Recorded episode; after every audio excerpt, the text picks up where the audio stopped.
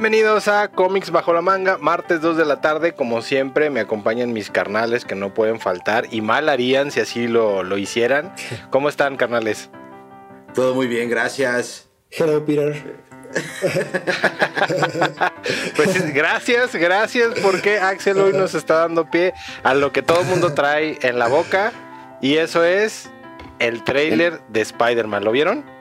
Sí, güey, en cuanto salió, no mames, casi tengo un orgasmo viendo la pantalla. Yo debo confesar que perdí mi virginidad cuando lo vi, entonces, ahí verás. La mano no cuenta, la mano no cuenta. ¿Cómo chingado?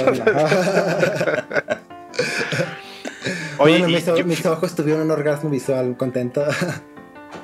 Fíjate que, que, yo este, sí lo vi, de hecho, este, Abraham fue el que, el que nos dio aviso de, no mames, el trailer de Spider-Man, y yo inmediatamente le hice caso, me puse a verlo, y la neta es que sí, hay muchas cosas que yo he estado viendo, porque lo he visto obviamente más de una vez, como buen ñoño que soy, este, y he visto muchas cosas, por ejemplo, digo, les, vamos a desmenuzarlo desde el, desde el principio, ¿no? Este, este, pedo de que están Mary Jane, bueno, está, ¿cómo se llama? O sea, le dicen MJ, pero no es Mary Jane. Es MJ. MJ, ok.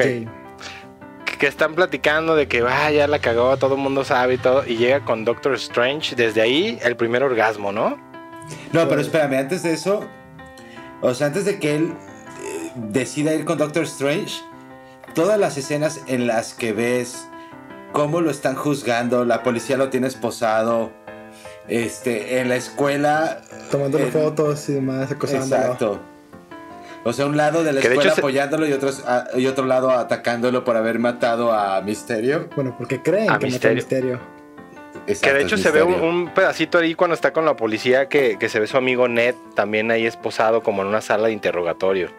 Sí. sí. los estaba entrevistando, que es por lo que aparece ser que quiere que todo el mundo se olvide de que él es Spider-Man, porque ya le está afectando a, no nada más a él, sino también a su gente querida. Sí, a su tía May, a su tío Happy. Happy. y de ahí pasamos al momento donde decide ir con el, Doctor Strange. Que está bien loco, que se ve todo nevado. Sí, güey, todo dentro del edificio está nevado. Ahí empiezan mis preguntas. ¿Por qué está nevado adentro? O sea, porque no, digo, nos dejaron, ¿te acuerdas en Avengers que Hulk entró por, por el techo? Pero no creo que sean tan pobres como para no haber arreglado el techo. Bueno, es que ser hechicero supremo es una gran responsabilidad, pero no, no pagan por ello. Sí, no es como que puede usar la gema del tiempo, ¿verdad? A arreglar ahí el techo. No es que todavía siga existiendo. De hecho, sí la trae en el, en el pecho cuando hace el conjuro. Trae la gema del tiempo. Pero se supone que fue destruida en ese tiempo por, lo, por Thanos. Pero acuérdate que Thanos lo explicó, las piedras no son destruidas, solamente... No, no, no lo explicó Thanos. No me acuerdo quién lo explica que, dice que las piedras no son destruidas, simplemente o sea, es como, como la materia absorbe, o sea... Física, la materia no sé qué se destruye, solo se transforma. Exactamente. Exacto. Y bueno, ahí, ahí en la escena de Doctor Strange hay como varias este, teorías que han salido que dejan comentarla rápido. Una es este que no es Doctor Strange. Mm, dice, la escuché. Este, que realmente es Mephisto. Es Mephisto otra vez, que personalmente, a diferencia de en WandaVision, esta la puedo creer porque en los cómics, durante Civil War, y que Spider-Man revela su identidad, el que hace que todo el mundo olvide que Peter Parker es Spider-Man es Mephisto.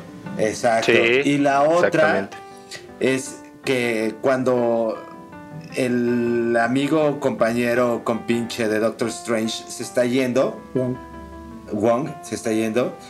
Este, si recuerdan la escena del trailer de Shang, Shang-Chi. Shang-Chi.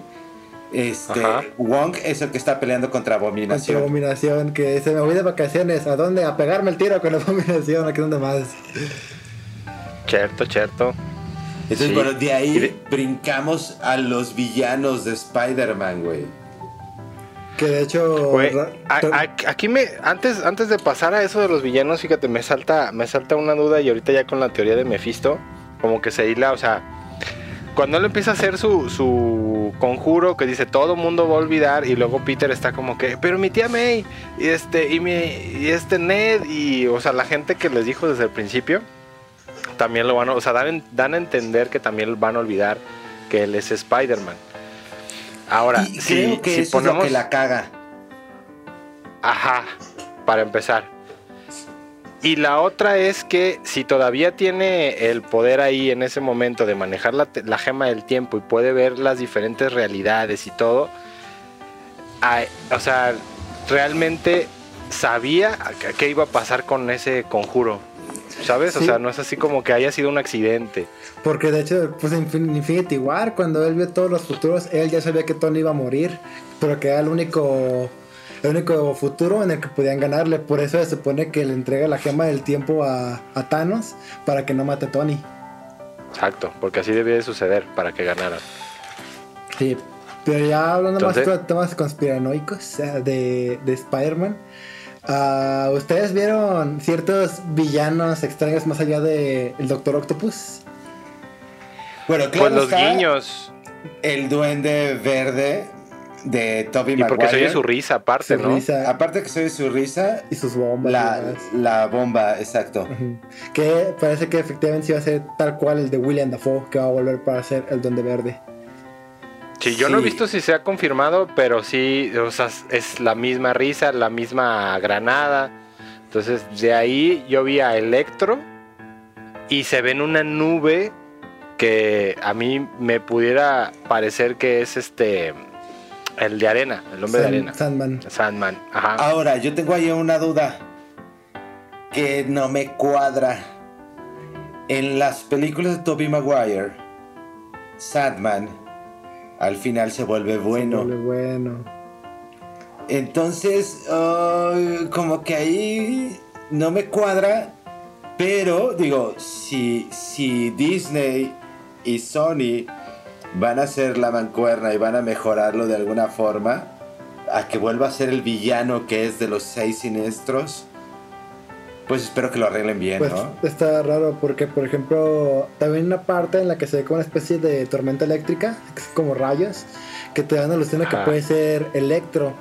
Que según se ha comentado sería el electro que aparece en Amazing Spider-Man 2, que era electricidad azul. Y parece ser que le, harían como un, rebuild para que sea como electricidad amarilla. Para que, pero para que no sea Jamie Foxx. No, para que sea Jamie Foxx, pero que sea más como el cómic. Es que realmente. Ah, sí, con. Hay varias versiones de Electro, entonces creo que la. Bueno, a mí de las que más me gusta es que se, que se ve como humano, pero utilizando la electricidad más que que sea electricidad pura. Más parecido como el que vimos en la serie de los noventas, ¿no? Que su traje estaba bien horrible, pero. Sí, pero sí era humano, pues. Sí. sí, exactamente. Imagínate que le ponen el traje de. del juego de Spider-Man, de Play 4, que sí está bien chido. Sí, ese estaba chingón. Bueno, y luego por ahí se ve una escena donde algo o alguien golpea un cristal atrás de Peter. Que muchos dicen que es el lagarto. Y otros dicen que puede ser Venom. Yo me voy por lagarto. De hecho, sí se ve yo también me voy más por lagarto. Porque no, no creo que o sea, saquen la... Se ve el lagarto. Ah, ok, ok. Aquí el ente nos da una. Un, una sí, de hecho, yo, yo, yo vi también un video precisamente donde, donde hacen como mucho zoom eh, y claridad y ya sabes, toda esta raza que está bien clavada que la ve durante horas y se ve así como, como la silueta del lagarto. O sea, sí es así como que, ah, ok, el lagarto también, ahí viene. Entonces, eso está chido. Por... Cinco siniestros. Ahora, ahí está chido. Pero viene una, o sea, aquí viene como una, como un pedo, güey. O sea, por ejemplo, para mí, el Duende Verde de William Defoe está chido, güey. Pero el Duende Verde de Amazing Spider-Man, de Amazing Spider-Man me gusta mucho más. Ese, fíjate, ese Duende Verde de Amazing Spider-Man, a mí salió cinco minutos y sí me gustó, lo poquito que salió. Fue como el Joker de Jared Leto de, del Snyder Cut, la verdad. Que cinco minutos, pero vale la pena. Me hubiera gustado que se lo hubieran guardado para Amazing Spider-Man 3. Y que hubiera salido, por supuesto. Ahora, sabes que a mí un siniestro que, que sí me gustaría ver sería eh, a, Rhino. Yo durante la saga de Tobey Maguire, la de Andrew Garfield, espera, esperaba yo un Rhino y ya ves que nos, nos dieron ahí en la de Andrew Garfield en la segunda, si mal no recuerdo. Sí, al final. Este es, ajá, pelea con Rhino, pero nada más se queda en que va a comenzar a pelear y ya. Hasta ahí se acabó. Así es. y, ese Rhino se ve chido. La escena final, güey. Donde sale Doctor Ock que es Alfred Molina, es el Doctor Octopus de, de, las películas de Tobey Maguire. Exacto. De, hecho, mira, yo, yo creo que todo este pedo, obviamente lo están preparando Disney desde hace mucho. Y este, y ahora por eso nos da What If eh, antes de, No Way Home. Y otras, ¿no? Otras eh, cosas, por ejemplo, el, todo lo que hizo Loki con el multiverso. Este, y lo que falta, ¿no? Falta ver qué pasa con Shang-Chi y las cosas que vienen todavía. Pero, este, o sea, está chido. O sea, algo que a mí me sacó de onda que llegue y dice, hola Peter, es el Doc Ock de otra, de otro universo, pero reconoce a Peter. O sea, ¿cómo sabes que es Peter? ¿Sabes? Es así como que, a ver, güey. Sí, claro. Que se encuentra con, el, con el de Toby Maguire y eso no se ve y por eso nos hacen pensar que, que tal vez ahí salga o no salga. Bueno, pero antes de irnos a corte, amigos, este, todos los que nos están escuchando, el tema de hoy vamos a hablar acerca de Dragon Ball. Así que empezamos en el siguiente bloque con lo bueno y lo malo de Dragon Ball, la primera parte de la saga. Regresamos. Tan, tan, tan.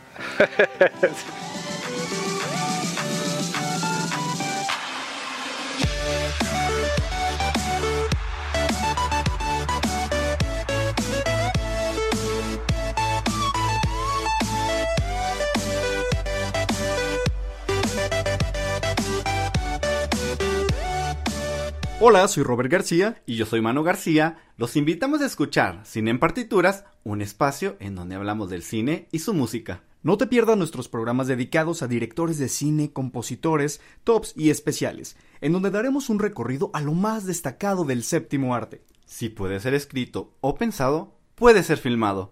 Escúchanos todos los miércoles a las 2 de la tarde y la repetición los viernes a las 3 en cabinadigital.com. Lo que te interesa escuchar.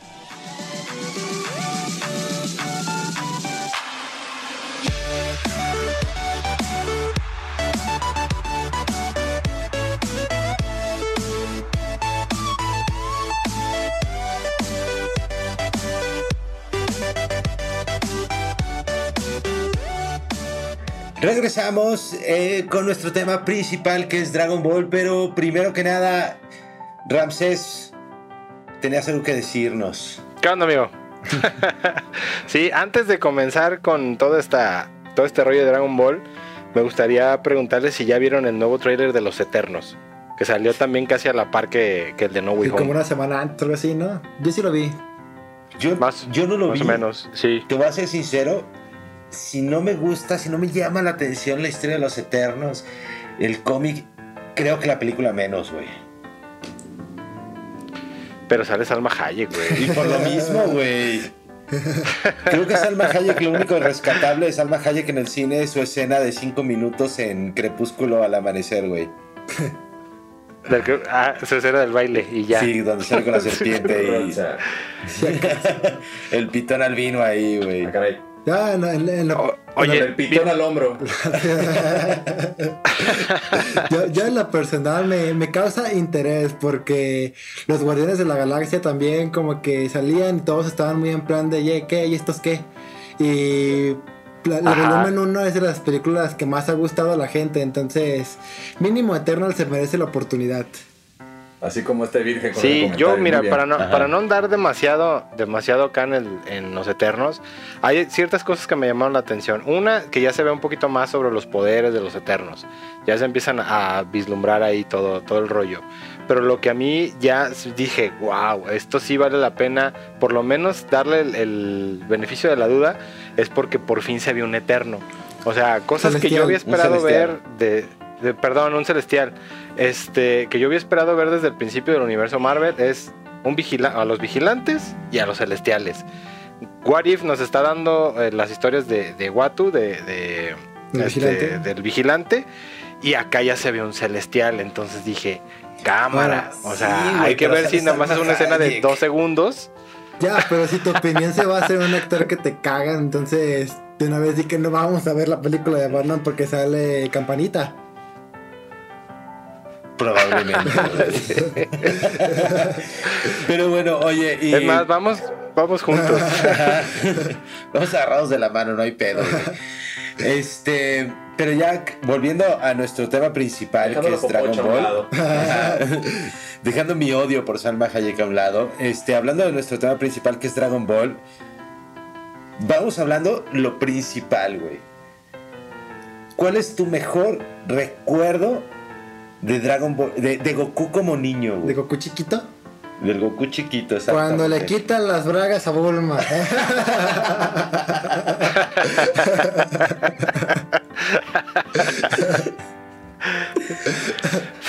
El mío, eh, mi mejor recuerdo es que este el Goku pequeño como que todo le salía bien, o sea, siempre fue como bien sangre liviana, todo le salía bien sin esfuerzo. Y él no sabía por qué. Eso se me hace chido. Se ligó a, a mí sin esfuerzo. Ajá, o sea, todo, todo bueno, ya, ya más grande, digo, ahorita lo vamos a hablar, ya más grande sí se esforzaba, pero de niño, así por ejemplo, cuando estaba entrenando con el maestro Roshi, que les empieza a, a enseñar el Kamehameha, le sale y así ah, como que, y festejaba. Ah, ajá, e, eso se me, se me hacía chido que decían, mira este güey. O sea, ves como un niño talentoso y él no sabe ni qué Y el maestro. Él solo fue a entrenar y El maestro Roshi, ¿cuántos años le había tomado hacer poder crear el Kamehameha? Como 100 años, algo así. Si ves que más. ¿Sabes qué me recordó? Cuando, cuando vi Kung Fu Panda 2, que Po luego luego entra en su estado como zen de tranquilidad. Y a los otros les había ajá, la paz interior y a los otros les había costado años de meditación y demás y este lo logra en dos segundos, algo así. O sea, eh, la escena de Goku de cuando le sale el Kamehameha la primera me recordó cuando vi también acá el, Kung Fu Panda. Dije, yo, ah, mira, yo de mis escenas y está chido. Que, que puedo decir que me gustaron muchísimo de Dragon Ball, güey, es cuando le parte la madre a a este a Piccolo Daimaku. ¿Cuando, cuando pelea en el torneo de artes marciales o cuando pelea contra el Piccolo Piccolo? Cuando pelea eh, contra el Piccolo Piccolo. Ah, esa escena está bien, es bien icónica cuando le gana, que lo atraviesa. Ajá, exactamente, en el momento que lo atraviesa con la cabeza, güey. Ese, ese momento para mí es épico. Es bien icónico. Y más que nada porque en ese entonces, este, Tú, tú, igual que yo, Ramsés, que somos de la misma generación, recordarás que no veíamos, no encontrabas nada de ese estilo en la televisión, ni siquiera en los Caballeros del Zodíaco, que era como lo más agresivo, lo más sádico que había en el momento. Que ahí nomás el. Es que, ¿sabes qué? Los, Sí, a diferencia de, por ejemplo, los caballeros, los caballeros cuando les empezaban a, madrear, se veía sangre, pero realmente nunca los veías todos madreados. Exacto. Y en Dragon Ball yo recuerdo que era un poquito al revés. Se empezaban a ver medios madreados, pero casi nunca se veía sangre. sangre. sí, entonces esa parte sí es la que. Y, el momento en el que, la diferencia. Goku atraviesa con la cabeza a este güey, le hace un hoyo, güey, así tipo fatality. Ese momento para mí fue épico, güey. Y luego con los, es cuando escupe el huevo, ¿no? Que tiene sí. que conocemos los que pensamos con Z. Exactamente. Exacto.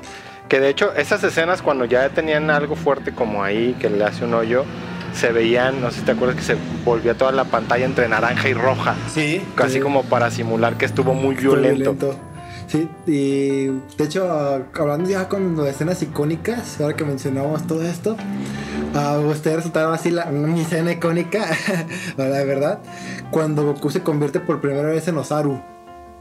Eh, se hace un mono gigante. Ah, sí, sí, lo, lo, hicieron muy explícito, güey. Sí, es que, pues un poco sacaba de pedo porque es un niño y de repente sí tiene cola, pero de repente verlo que por la luna llena se empieza a hacer un mono gigante que empieza a destruir todo a su paso. Eh, yo creo que los agros sí le ganaba a Godzilla, ¿eh? Sí, claro, güey. Sí. Team Goku, güey. ¿no? Está chido, Osaru contra Godzilla. el crossover que todos necesitamos. Oye, y por ejemplo. Sí, definitivamente. Hablando de, de, escenas icónicas, vamos a, a, al opuesto, güey. Escenas o personajes que estaban de más en Dragon Ball, güey. Yo te voy a decir uno, por ejemplo. Ten Shin Han. De, perdón, este Chao, Yamcha. chao, sí diríamos chao. Este- No, güey. Todavía Chao tiene como más, más poder en la serie, güey. Ahí te va. Hay un episodio donde Goku conoce a un indio piel roja Ah, que y su hijo o hija, no sé qué era. creo que creo que nació niña y se volvió niño. Ajá. Porque Z ya era niño, güey, porque no a aparecer en Z. Porque tiene voz de niña en, en Dragon Ball y cuando vuelve a aparecer ese ya, ya es un hombre. Exacto, güey. Exacto. era un niño, mamón. Sí, sí, sí. Entonces, eh, creo que ese- esos dos personajes en particular, creo que estaban de más en la serie, güey. Pero sirve para que salga Tao Pai Pero Pai, sí. digo Tao González. Exacto. es lo que te iba a decir. Eso, esos personajes sirvieron solamente para, para hacer este enojar a Goku.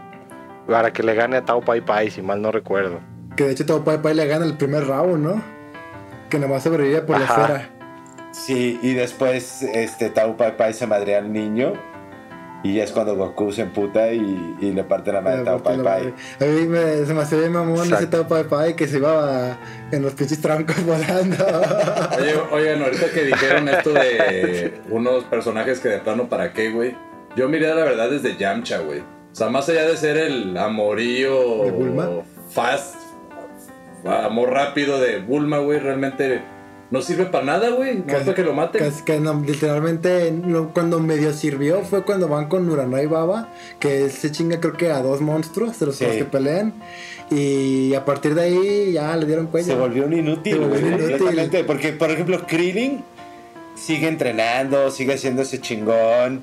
Hace pero este cabrón no hace nada. Se vuelve estrella, creo que del de béisbol. béisbol. Y nomás porque posteriormente Sí, está que por encima de el todos. jonrón. Ajá, y solamente exacto, está por encima de todos los mortales normales, güey. Pero el güey, o sea, es, es mediocre, güey. Bueno, evitó la muerte de Krillin porque Krillin iba Por- a pelear. porque hasta Ten Ay, güey, Krillin ha muerto mil veces. O sea, Pero no lo mató. Eso ya no vale. Y, y aún así no fue tan pendejo como para morir por un Save by Mine. Exacto, exacto, güey.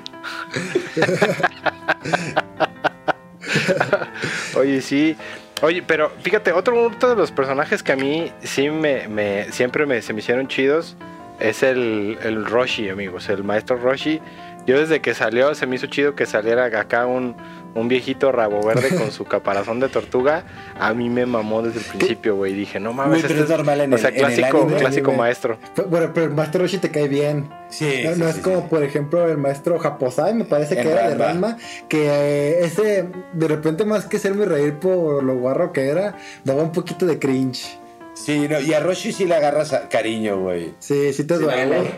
Sí, sí, sí, claro. Sí, sí te, sí te duele, por ejemplo, cuando se muere y demás. Sí, sí, sí, Sí, Pero venga, entonces, amigos, quédense con nosotros. El siguiente bloque, Dragon Ball Z. Lo bueno, lo malo, personajes buenos, personajes malos de Dragon Ball Z. Que esto va a estar chingón. Quédense con nosotros, continuamos.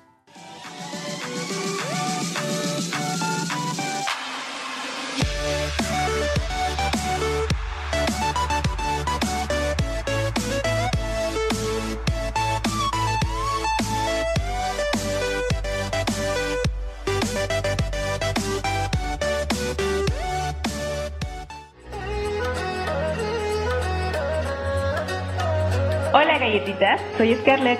Y yo soy Mike, de tu programa Galleta Surtida.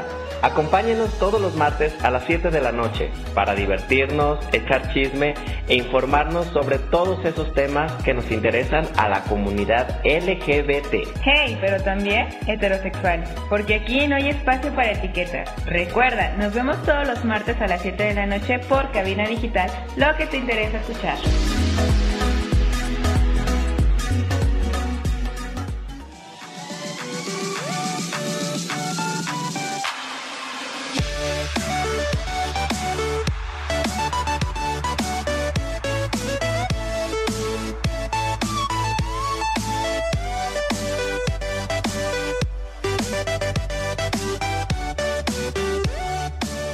Muy bien amigos, estamos de vuelta aquí en Comics Bajo la Manga y seguimos con nuestro tema de Dragon Ball. Esta vez nos vamos a pasar a Dragon Ball Z, pero no sin antes hablar sobre algo icónico de Dragon Ball que incluso se llegó a retomar en Dragon Ball Z, que fueron los torneos de las artes marciales.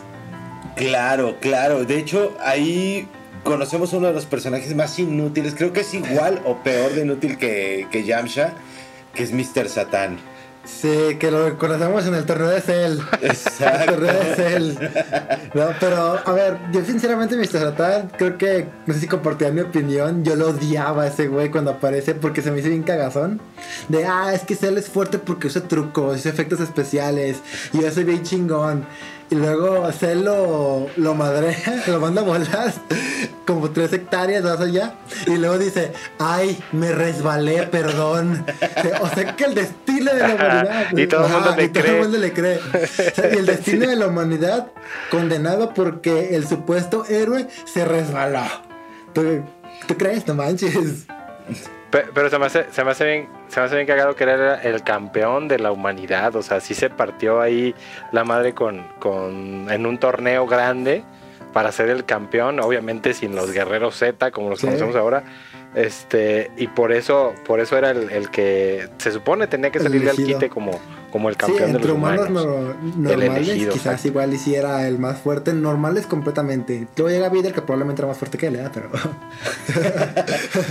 O- oye, y, y para ustedes, ¿cuál fue el torneo que más les gustó? Para mí, el torneo que más me gustó. El torneo en general. O sea, ahorita sin, sin hablar de Ajá. este contando Dragon Ball y Dragon Ball Z me gustó mucho y, Sí. y lo hablamos fuera del aire es el torneo donde Trunks y Gotenks este se Se disfrazan. disfrazan. para poder entrar al torneo de los adultos que estaban bien aburridos por haberse. Porque había un torneo de niños Ajá, que todos chillaban, ¿no? Exacto, güey. y la pelea contra este este Trunks y Goten este disfrazados contra número 18 que 18 se da cuenta que son ellos dos me encanta Eh, botana, ahí que lo, parece que lo- todo el mundo piensa que, los que lo parten en dos. Exacto. al, al vato. No, yo, Ajá, sí. ya mi, mi torneo favorito, pues para mi Sí. cuenta, el torneo de Cell, porque ahí es cuando vemos a, a Gohan transformarse en Super Saiyajin 2. Sí, mamón, güey. Que fue la primera y única vez en la que el héroe no fue Goku. Sí, y, todos estábamos como, como bien sacados de onda, ¿no? Cuando, cuando todos así que empieza el torneo y todo, yo me acuerdo cuando lo estaba viendo en vivo, ah, bueno, cuando lo estaba viendo ahí en, en la tele, este, que empieza, ya ves que Cell todo el tiempo está plantado en, el, en la arena y esperando a que llegue el día. Y cuando ya empieza y todo, y luego Goku está peleando acá y dice, "Oh, ya, ya, está bien buena la batalla. ¡Me rindo! Dices. "¿Qué?". Sí, güey, ¿qué yo me ¿Qué quedé así pasó? como ¿qué pedo? ¿Por qué se Ajá, rindió Ah, porque Goku? se rinde, dice, no puedo ganar la Cell, es más fuerte que yo. Y dices, pero está bofiado, también sé. Y luego dice, voy a llamar al guerrero que acabará contigo. Y te quedas, ¿qué, qué, qué pedo? ¿Qué pedo? No vas a decir que va a ser Trunks. O Y- Vegeta, o no mames. Vegeta. Y luego de repente dice, Gohan. Y Gohan como, ¿qué? Eh, el otro así como, que, ¿qué? ¿Yo? ¿En Y serio? Mr. Satan, en plan de que no diga Mr. Satan. Puedo decir Mr. Satan. Oye, pero aparte de todo esto, este, fíjate, en ese momento todavía veías a Gohan como el futuro de Dragon Ball, güey. Ajá. O sea, tú veías a Gohan y decías, este güey va a ser más verga que Goku, güey. Sí. Sí. Y, y, Y y voy a se rompió, pasó a ¿no? Gohan, güey. No, no quiero. Se casó, Se puso a estudiar, casó, no- no es bueno se estudiar, casó, güey. Se puso a estudiar. Ah, No, no, no, se casó, güey. No importa que te pongas a estudiar, es un super guerrero, no hay pedo. Estudia lo que quieras, güey. Pero se casó y valió madre, es güey. cierto, a partir de que se volvió un hombre de familia, se fue para abajo. Bien feo. Sa- ¿Sabes? ¿Sabes? ¿Sabes dónde, dónde yo pienso que, que se... O sea, como que yo dije, aquí se acabó Gohan cuando se lo llevan el Supremo Kaiosama, que se lo lleva por la espada Z, Sí. ¿te acuerdas? Y, y es lo extraño porque. bueno, Ah, ah, para mí ahí Sí, sí. se rompió, güey. Que le quitan... Que le quitan como su poder de su... O sea, que es igual de fuerte que un Super Saiyajin, pero ya no se transforma. Para mí ahí fue como su- que lo acabaron, místico. Así es que, está súper raro pues, porque se supone que le despierta su como el estado místico de su fuerza interior y de ahí el, el Supremo Kaiosama le dice no te conviertes en Super Saiyajin porque con este estado tu, tu fuerza lo único que va, va a pasar es que se va a acabar más rápido y irónicamente este Gohan le puso una recia a Majin Buu Sí, y es a lo que iba. Ya hablamos del torneo de Cell, Ajá. no le dimos mucha, como mucha importancia a Cell, pero los villanos de Dragon Ball Z, güey, están bien Güey, chingones. al Chile Freezer, me- yo creo que incluso hoy día me, parece, me sigue pareciendo de los mejores villanos de todos, pero en anime. Sí, claro, güey. El emperador Freezer. Fíjate que a, a mí, a mí todo, todo, es que sabes que a diferencia de Dragon Ball, que en Dragon Ball era como un poquito, yo lo sentía como más lentito, el más, digo, también por la época en la que fue escrita y fue animada, pero Dragon Ball era mucha acción, todo el tiempo era acción, o sea, no acababas de una, no había como demasiado relleno, más que cuando aprenden a conducir, que no vamos a hablar de eso. Eh, pero es villano, villano, villano. Ya le partieron su madre uno, órale. Unos dos, tres capítulos después, ya viene el otro. Y, y se. Exacto, pero se va preparando. A mí toda esa saga de Freezer me gustó porque desde las fuerzas especiales Ginyu, a mí se me hizo chingón porque no pelearon con todos al mismo te iba a tiempo. decir. Iban como, como primero uno y luego otro. Freezer es tan chingón que se puede dar el lujo de tener unos payasos, güey, como las fuerzas especiales Ginyu. Y que sean bien fuertes, Ah, güey. Porque Riku le parte en su madre a Vegeta bien De rudo. tres putazos, güey. Pero, y le parte el cuello a y demás. Sí, y a veces las tracatadas. Que, oye, muy, inter- muy interesante toda esa desmadre de Dragon Ball, ¿no? Que ahorita que dijo Ramsés lo de cómo fue sacando villano. Esa escala de poder que de repente se rompe bien duro a partir de Dragon Ball Z con, cuando llega Raditz. Que, que Piccolo, que venía de ser el villano anterior, se junta con Goku para poder ganar la Raditz. Y ni así podían. Y de repente, güey, te dicen, bueno, Sí. Raditz está bien cabrón y la chinga. Y de repente te sacan a Vegeta, güey, y te dicen, Raditz es una basura, güey. Sí, Raditz era una porquería. Se supone que él era igual de fuerte que un Saibaiman. que un Saibaiman. Solo Yamcha pierde con esas pendejadas. Sí, de hecho, a mí, a mí sí, o sea, me gustó mucho el inicio de Z, o sea, desde el inicio Z, la neta es que me gustó más que, que Dragon Ball, la primera eh, saga. Yo creo que a todos nos impactó esa parte de los villanos, pero sí se me hizo chido como, este, o sea, es de, ya apareció Raditz, te costó un chingo de trabajo, ¿qué crees, hermano? Viene otro más cabrón, y no viene solo, viene con su Chincle. achichincle. Y cuando llega y empiezan a pelear con Nappa, y, y no le podían ganar, yo, yo sí decía, madres, güey. Entonces, ahorita que empiecen los madrazos con Vegeta, ¿cómo va a estar?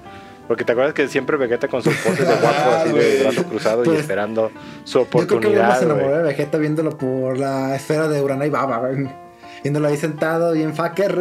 Oye, Es- y, uno, y uno de los villanos más importantes de Dragon Ball, güey, que, de Dragon Ball Z, que, que pasa a la siguiente saga, que es a donde vamos, que es Dragon Ball Super, güey, para el siguiente este bloque, Majin Buu, güey.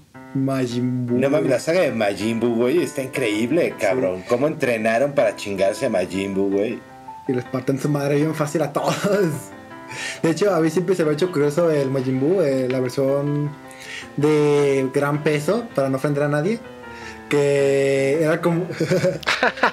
Gracias, te lo agradezco. que de kilitos de más, que era como un niño. O sea, él mataba y se comía toda la gente, que returbio eso, por cierto. Eh, porque él pensaba que era divertido, que estaba bien.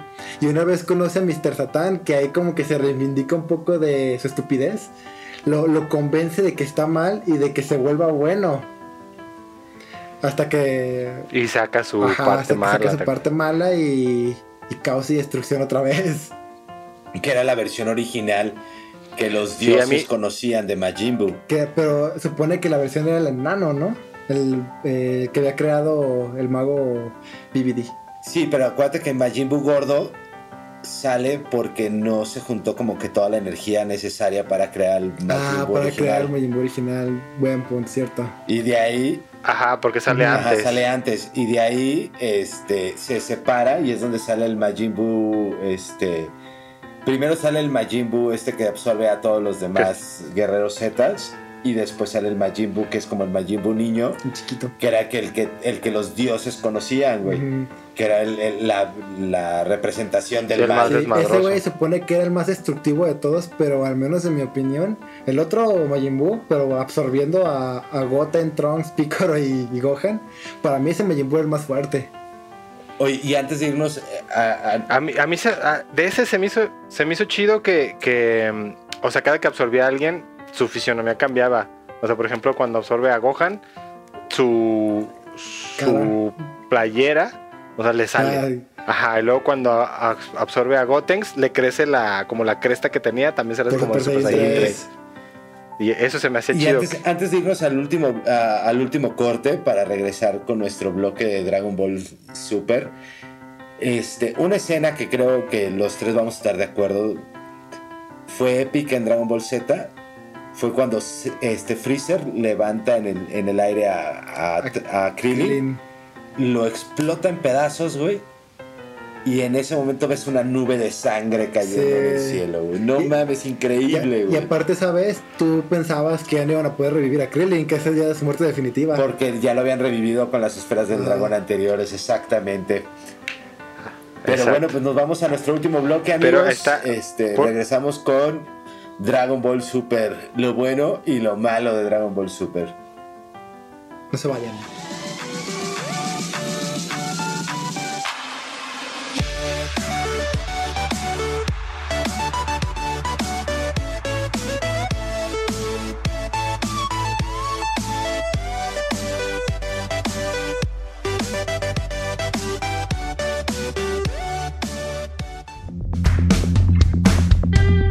Encuentras aburrido y a la vez cansado de buscar qué ver en las diferentes plataformas? Sintoniza Cabina Digital de martes a jueves. Disfruta de todo el menú que tenemos para ti. Si te los perdiste en estos días, no te preocupes, los lunes y viernes tenemos la repetición de cada uno de ellos. Y recuerda, estás escuchando cabinadigital.com, lo que te interesa escuchar.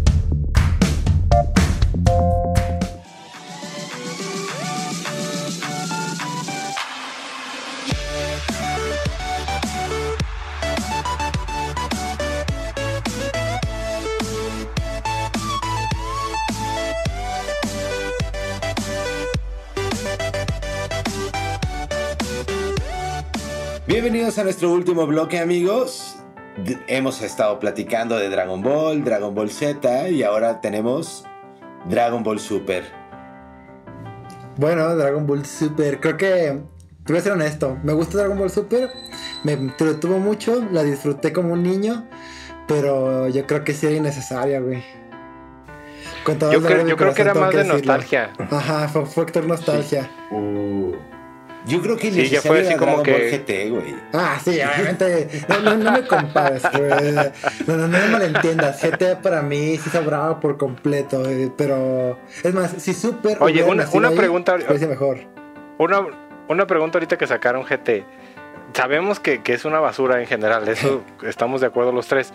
Pero, ¿qué rescatarían de, de GT? Por ejemplo, a mí, algo que se me hizo chido, aunque sea así como que no se considera canon, para mí, el, o sea, el que hayan salido los dragones de las esferas se me hizo chido, pero solamente me gustó la pelea del último, el de siete estrella. estrellas, si mal no recuerdo. Una, una estrella. y ah, el de una estrella y el y que sale Baby. O sea, es lo único que yo rescato de esa serie. Sí, también yo. Baby, eh, cuando Baby está en la tierra, más que nada. Y Dragón de una estrella. Ajá. Y el dragón de cuatro estrellas. Yo no rescato nada de Dragon Ball GT, es una basura. No lo culpo. no lo culpo, la Lo verdad. odio. lo odio. Pero bueno, volviendo Ok, al tema de Dragon Ball Super. Lo único que sí puedo decir que Dragon Ball Super era innecesario eh, fue, y lo he dicho en otros programas, fue este que pusieran la batalla de los dioses y la resurrección de Freezer dentro de la serie y la Sí. extendieran como 20 capítulos, por película. Eso se le llama exprimir la vaca. Porque no, Sí. no tenía sentido, porque ya estaban las películas. Era completamente Sí, innecesario. como el que es así de, de, no viste la película, te lo voy a volver a poner aquí en, la- en las en capítulos. Ajá, y Sí si- se me hizo como que, güey, eso ya lo vi, ya, o sea, qué pedo. Y, y si viste la película, pues te lo volvemos a poner, pero mal animado. Exacto. Entonces, no. Eso fue, eso fue lo más ojete que estuvo mal animado. Sí. La neta. Pero supongo que fue por las prisas, ¿no? Bueno, es que se supone que se lo dejaron a otro estudio que no tenía ni puta idea de cómo hacer No, un shounen, no mames, entonces... entonces pues está que- cabrón. Pero bueno, Y aparte, de Dragon Ball Super, güey, ¿qué es lo más re- así lo más rescatable que digas, esto me encantó, güey? la, la saga de Black Goku a mí me gustó mucho. El final fue un poco, eh, pero la saga de Black Goku me gustó mucho. Sí, yo también creo que Black Goku, este, o sea, se me hizo como que al principio yo cuando la empecé a ver se me hizo chido el torneo de artes marciales que hay previo al Black Goku. Este, pero sí me gustó el Black Goku y ya, güey. Y la película de la batalla de los dioses sí me gustó. Si lo hubieran dejado ahí me quedo más a gusto que con toda la serie. Mira, yo en particular, digo, Black Goku sí está muy chingón. De hecho, este sí soy fan de Black Goku, güey.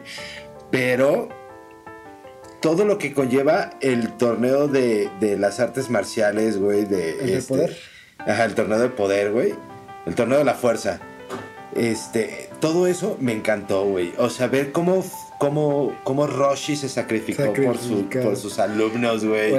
La, cuando Goku alcanza el ultra instinto, güey, ya casi me meo, No, es- esas escenas de Goku alcanzando el ultra instinto tres veces, güey, los dioses parándose Eh, frente a él. eh, güey. es que saben perro porque Jiren le viene partiendo la madre a todo el mundo hasta que de repente alcanza la transformación y se madrea a Jiren como si nada y todos los dioses se levantan en señal de respeto. Y dices, no mames, esa es Oye, y, transformación. y ahorita y ahorita que dicen del ultra instinto, ¿qué piensan, por ejemplo, eh, del Super Saiyajin? En Z nos dieron los tres primeros niveles. Ya acá en Super nos dan nuevos niveles, pero ya nada más es como que todos los colores del universo, ¿sabes? A mí, no sé qué piensen ustedes, pero ya la colorimetría, de nada más le cambia el color, se me, se me figura que era como el, eh, el Kaioken, que era el mismo Goku, solamente era más rojo. El cada vez. rojito. Y acá, nada ajá, era un rojo y luego más rojo, ajá, se teñía y ya. Y Una- este, y se me hace algo parecido en, en, en Z, perdón, Pero fíjate, Super.